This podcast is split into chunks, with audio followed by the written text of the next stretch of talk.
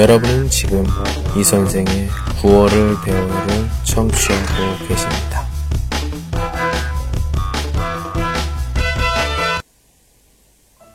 나는 행복한 사람입니다.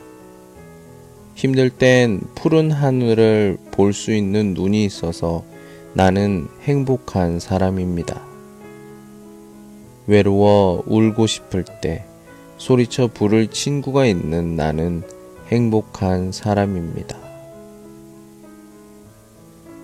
잊지 못할 추억을 간직할 머리가 내게 있어 나는 행복한 사람입니다.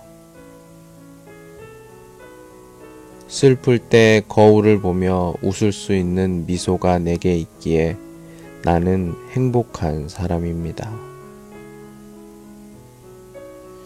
내 비록 우울하지만 나보다 더 슬픈 사람들을 도울 수 있는 발이 있어 나는 행복한 사람입니다.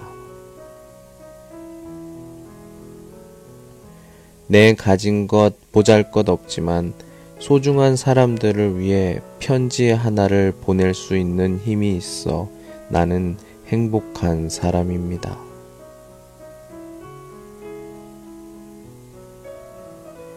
내 가슴 활짝 펴 내 작은 가슴에 나를 위해서는 사람을 감싸 안을 수 있어 나는 진정 행복한 사람입니다. 여러분은 행복하십니까?